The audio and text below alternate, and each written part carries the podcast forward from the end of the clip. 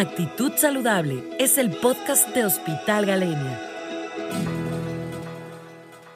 Bienvenidos a un nuevo episodio de nuestro podcast.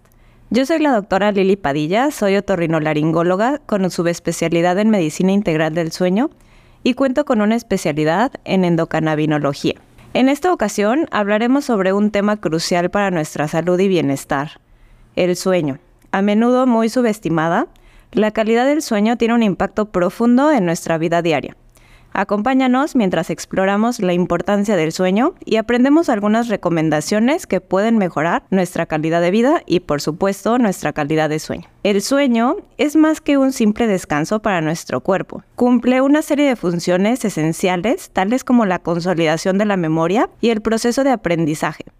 Cuando dormimos, nuestro cerebro realiza tareas de mantenimiento, eliminando toxinas y reorganizando conexiones neuronales.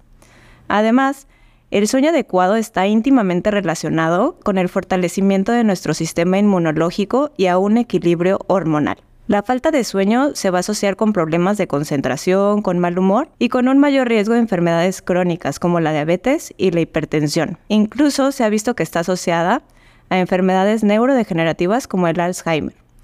No basta con cumplir cierta cantidad de sueño, sino que tengamos suficiente calidad de sueño para obtener estos grandes beneficios. Para entender un poquito más de esto, te explico que el sueño inicia con etapas superficiales, en las cuales nuestro cuerpo se prepara para el sueño profundo. En nuestro sueño profundo vamos a encontrar a la etapa 3 de sueño, que esta va a estar relacionada con funciones fisiológicas, como la liberación de hormona de crecimiento, hormona tiroidea.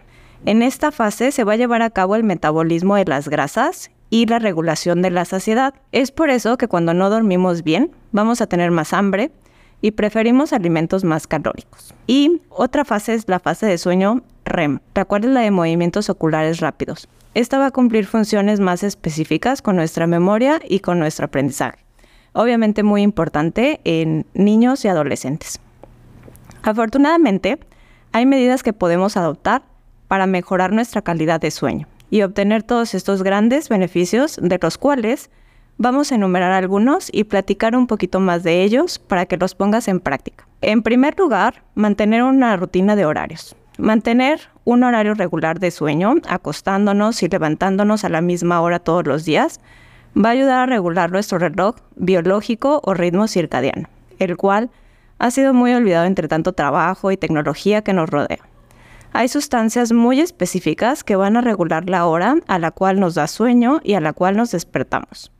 Estas sustancias son el cortisol y la melatonina. Por la mañana, al ver la luz, tenemos un incremento de cortisol que genera que nos mantengamos más alertas. Y por la noche, la melatonina nos va a estimular el sueño.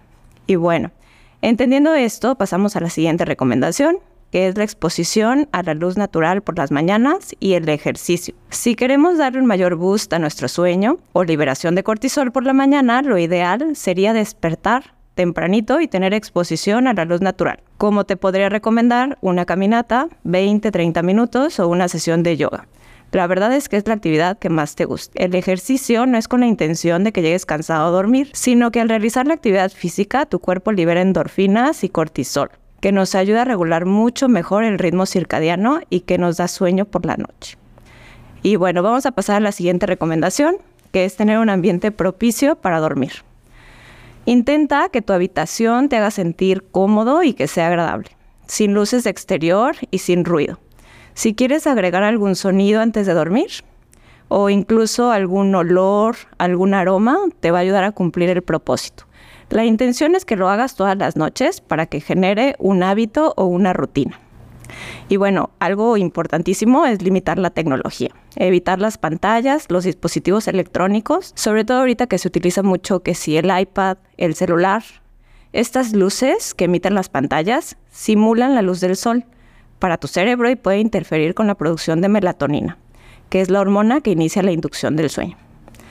Antes de dormir, intenta evitar comidas pesadas. Nuestro intestino también tiene un ritmo circadiano, por lo que disminuye su movilidad por las noches y llenarlo de más va a afectar el inicio de nuestro sueño profundo.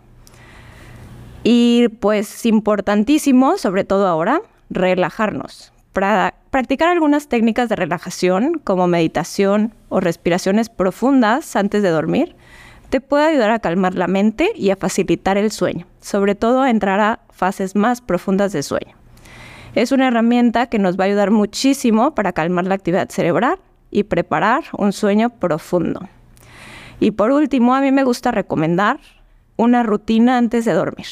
Es la que a ti te guste y la que te haga sentirte más cómodo. Yo te podría recomendar un baño con agua tibia el agua tibia nos va a ayudar a relajar a nuestros músculos, bajar la presión arterial. Y al lado de tu cama trata de tener una silla o un reposet. No te acuestes inmediatamente si no tienes sueño. Puedes hacer una actividad que te sea de tu agrado antes de dormir. Yo te podría recomendar escuchar un podcast o algún audiolibro que te mantenga relajado. Y pues bueno, en resumen, no subestimemos la importancia del sueño en nuestras vidas. Adoptar estas medidas de higiene de sueño pueden mejorar significativamente nuestra calidad de vida, nuestra salud mental y física. Gracias por unirte a nosotros en este episodio dedicado a la importancia del sueño, esperando que hayas aprendido la relevancia de un sueño saludable y algunas formas de mejorar tus hábitos de sueño. Recuerda, un buen descanso es esencial para alcanzar tu potencial. Hasta la próxima. Síguenos en nuestras redes sociales y visita nuestra página web hospitalgalenia.com. Nos escuchamos la próxima semana. Y recuerda, Actitud Saludable es el podcast de Hospital Galenia.